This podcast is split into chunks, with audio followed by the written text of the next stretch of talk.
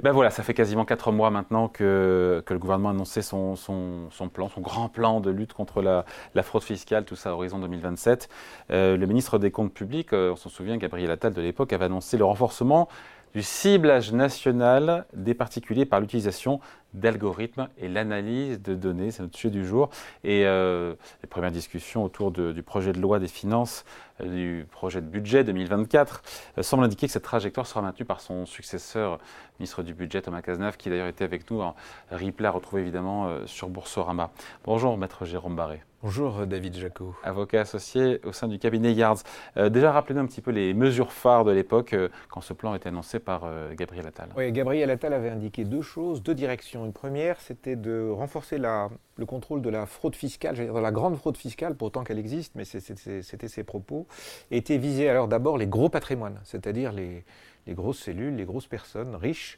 Et le but, c'était d'augmenter ces contrôles d'environ 25% d'ici 2027. Ça, c'était la première direction. La deuxième direction, c'était pour les entreprises. Une priorité serait donnée aux plus grandes entreprises, donc a priori les plus grandes capitalisations, les 100 plus grandes capitalisations, et euh, de pouvoir les vérifier, euh, grande capitalisation boursière, hein, de pouvoir les vérifier tous les deux ans. En fait, ce que disait, pour prendre ça avec humour, mais ce que disait le ministre, c'est je vous donne un abonnement, et tous les deux ans, je viendrai vous voir et je viendrai vous vérifier. Ah, et la sens de l'humour. Hein. Bon, on entend euh, beaucoup parler du recours par le fisc, par l'administration fiscale, de ce qu'on appelle le data mining. Expliquez-nous un petit peu. Et oui, Data mining. on est en plein dans la, on n'est plus dans la science-fiction, on est dans la science-friction, si je puis dire, fiscale. C'est que bah, l'essor des nouvelles technologies va permettre un déployant des moyens d'information de façon beaucoup plus performant. Et donc, c'est l'idée de, de, recourir au data mining, hein, une exploration de, données.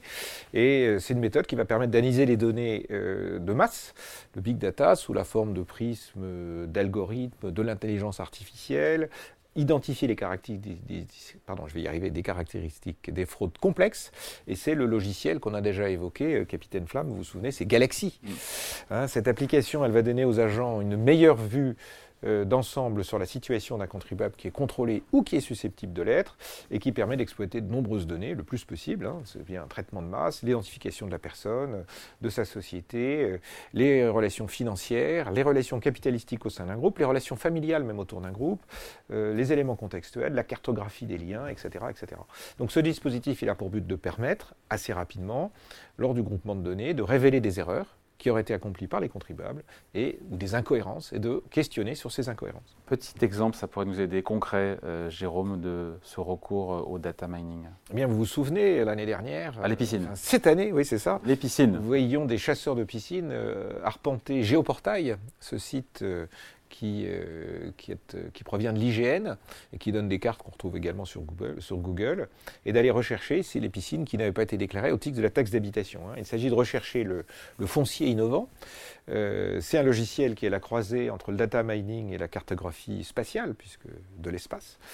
Les algorithmes de l'administration vont donc permettre d'extraire des images aériennes publiques je dis bien publiques, via Google et donc, je le disais, via Géoportail, et de visualiser les concours des immeubles bâtis ainsi que des piscines. Et donc, on procède à une comparaison et à partir de là, on va regarder euh, ce qu'il en est. Et donc, l'enjeu principal, c'est l'augmentation de la valeur locative du bien immobilier. Donc, on est aussi dans un contexte, vous vous souvenez, donc la valeur au sol, mais la valeur, euh, en même temps, on a, on a un effet ciseau, si je puis dire, puisqu'on augmente les taxes locales et que par ailleurs, on en recherche plus en termes de surface. Donc, euh, votre appentis, tout ça. donc, c'est un sujet crucial pour les contribuables. Bon, qu'en est-il maintenant? Il faut qu'on en parle des réseaux sociaux. Est-ce qu'il faut s'inquiéter? Est-ce que c'est Big Brother? Eh bien, c'est facile. Ça. Oui, c'est Big Brother. Hein. Au départ, l'administration ne donnait que des documents maison, c'est-à-dire qu'elle analysait, euh, analysée par son agence artificielle. En 2021, ou depuis 2021, elle a étendu le champ de, euh, des possibles, si je puis dire, en s'ouvrant au web scrapping à titre euh, expérimental. Bon, en d'autres termes, on utilise l'intelligence artificielle pour collecter des informations, des, informations qui sont déjà présentes sur Internet et on va enrichir une base de données. qui sont au vu de tous. Hein, qui sont au vu de tous, c'est ça. Dans le viseur, évidemment, les réseaux sociaux, Facebook, TikTok, euh, Instagram. Je crois qu'on avait un jour évoqué entre nous. C'est donc attention aux enfants qui vont révéler la Porsche garée dans un garage, hum. au fond du truc, ou sans le vécu, le spa. je vous remercie, mais non.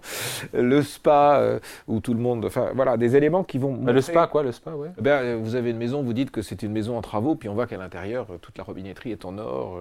vous parce avez qu'un enfants a posté, à l'intérieur, parce qu'un enfant était très content de raconter à, ses, à sa petite copine. Le deuxième sujet aussi, c'est les ventes en ligne sur Le Bon Coin, Blablacar, Vinted, eBay. Alors ça, c'est déjà, euh, c'est déjà un sujet. Alors le, problème, on va y revenir, mais le problème rencontré avec cette technique, c'est que pour être analysé, les données doivent être accessibles. Et donc, ce que voudrait faire l'administration, c'est pouvoir rentrer dans le domaine privé.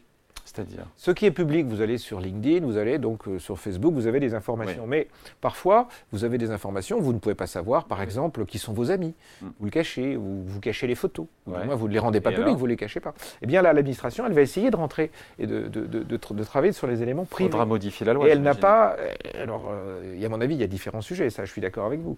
Donc, c'est une. En principe, c'est strictement encadré, parce que déjà, quand vous publiez des informations RGPD, vous en avez dans tous les sens.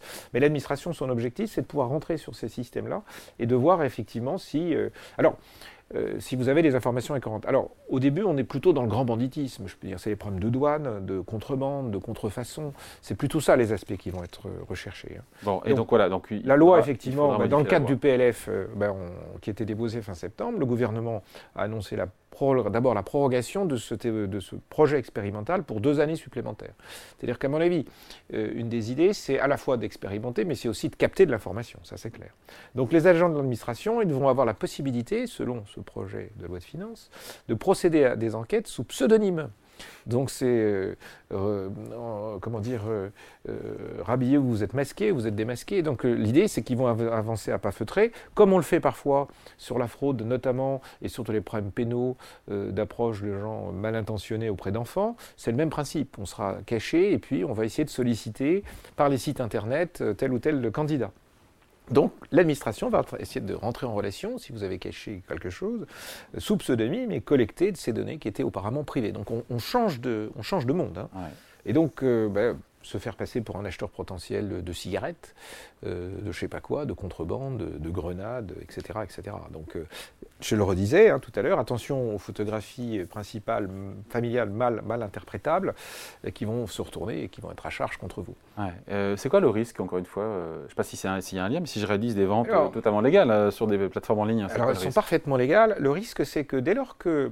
Ça existe depuis déjà longtemps. Hein, L'administration, elle a mis un peu de pression, notamment sur des, des sites comme eBay. Euh, le risque, c'est que vous, vous vendiez, euh, ce qu'on voit beaucoup sur eBay ou sur Vinted, c'est des personnes, euh, des enfants qui ont... Vinted, on n'est pas Vinted, Vinted. Moi, je oh. suis, moi, je suis vintage, c'est pour ça. Et l'idée, c'est que vous avez des, des crypto marchands euh, qui ont des stocks de choses. il y a deux ou trois choses que l'administration cherche. Donc on ne les dénoncera pas, mais je prends un truc un peu plus simple, c'est la philatélie. Donc l'idée, c'est de voir si vous n'êtes pas en fait un, un, commerçant qui s'ignore. Le commerçant qui s'ignore, c'est celui qui vend un certain volume en termes financiers et deux régulièrement. Autrement dit, si vous, êtes, vous avez une belle collection de timbres, ça c'est des exemples vécus dans le cas des contrôles fiscaux, euh, il vaut mieux la vendre en une fois ah oui, que l'étaler. La vendre, l'étaler, et vous faites 15 000 euros de timbre parce que votre grand-père était un philatéliste convaincu, votre père travaille dans les postes, etc. Là, vous allez faire ramasser. Si vous êtes découvert, en général, vous êtes vous, pas en général. Ça peut être une perquisition, article L16B du Code général des impôts, si on a, c'est la DNEF qui s'occupe de ça, une brigade spécialisée. Soit encore, vous êtes convoqué par la police, le résultat, c'est que ce que l'on va considérer comme le revenu n'est plus un revenu, euh, j'allais dire à pas cher, c'est un revenu commercial, pénalité de 80%, on vous rattrape sur les charges sociales. En général, c'est des revenus sur lesquels vous, n'avez plus le prix des choses que vous avez achetées, donc euh, on vous taxe directement sur le profit de la vente. C'est assez violent. C'est assez violent. Euh, l'administration, sur certains sites comme eBay, a des échanges et elle vérifie que oui ou non. Mais vous avez une collection de livres anciens et vous les vendez par paquet de 10. Euh, et vous faites ça sur trois ans, ah, vous allez vous faire rattraper. Hein. Vous allez vous faire rattraper par la patrouille. Euh, et je vous dis, c'est le double aspect. Un, c'est du revenu taxable, ce qui n'est pas agréable. Deux, une pénalité. Ça, c'est le premier, le premier choix. Le deuxième sujet, c'est qu'ils vont appeler l'URSSAF et vous allez en plus payer des cotisations sociales. Donc, c'est pas très agréable et il faut, faire, il faut être prudent. Est-ce qu'on peut mesurer sinon euh, l'impact concret de l'utilisation de tous les outils qu'on vient d'évoquer dans cette répression de la fraude fiscale? Alors s'agissant des fraudes douanières et sociales, il y a près de 52% des contrôles des entreprises qui ont été engagés en 2022 à la suite de l'exploitation de ces données via le data mining, 52%, donc c'est plus de la moitié. Et le gouvernement ambitionne que ces, que ces contrôles, que ces diligences, eh bien, elles euh, se tournent vers les particuliers, et on a parlé d'une augmentation de 25% d'ici 2027. Et en fait, c'est plus de 2 milliards de de, droits et de pénalités qui ont été mis en recouvrement auprès des contribuables sur ces dossiers par le data mining tous impôts confondus. Hein. on finit là-dessus, juste il y a des moyens technologiques euh, utilisés par l'administration. Les moyens humains, ils vont suivre aussi? Eh ben, Il va falloir qu'ils suivent, justement. Donc Gabriel Attal avait annoncé euh, le recrutement de 1500 agents supplémentaires, donc 40 officiers de police judiciaire d'ici 2027, ainsi qu'une enveloppe euh, financière de 100 millions d'euros pour, pour rentrer sur le, sur le schéma. Donc les agents devront lutter contre certaines situations dans lesquelles les outils actuels du contrôle fiscal sont freinés, notamment la dissimulation d'avoir à l'étranger, dans des paradis fiscaux, dans des structures opaques. Alors on vise un peu les trusts, même si euh, les trusts, c'est paradoxal, sont utilisés dans beaucoup de pays comme un instrument juridique et pas un instrument fiscal. Donc il va y avoir un, champ euh, à la fois euh, géographique et mécanique à cause du nombre de collaborateurs qui va être multiplié. Le gouvernement qui aussi veut, on en parle deux secondes, qui veut viser les facilitateurs de fraude fiscale. C'est quoi Alors ça c'est un vrai sujet parce que finalement, si vous êtes complice de quelque chose, si vous dites mais allez vous installer avec une structure dans un paradis fiscal à Malte, allez y loger vos revenus, parce qu'on a des questions de ce type de personnes qui se disent moi je partirai pas à l'étranger, mais je voudrais loger mes actifs à l'étranger. Ben, ça, ça va pas bien marcher parce que si vous l'aidez, euh, si en plus vous êtes un influenceur et que vous dites attention, si vous allez là-bas, euh, c'est génial d'aller euh, sur Saint-Kitts, Nevis, parce qu'il n'y a pas de taxation, et donc vous incitez non plus à l'optimisation fiscale, c'est-à-dire à, l'organisation de vos actifs, de vos, des flux par l'application de la loi, mais en sortant de l'application de la loi, eh bien, vous pouvez être condamné à trois ans d'emprisonnement, hein, c'est pas rien, c'est ce qui est mmh. prévu, et une amende de 250 000 euros. Donc, vous allez être condamné aussi cher, si je puis dire, que celui qui est l'auteur de la fraude. Vous allez être considéré comme un auteur.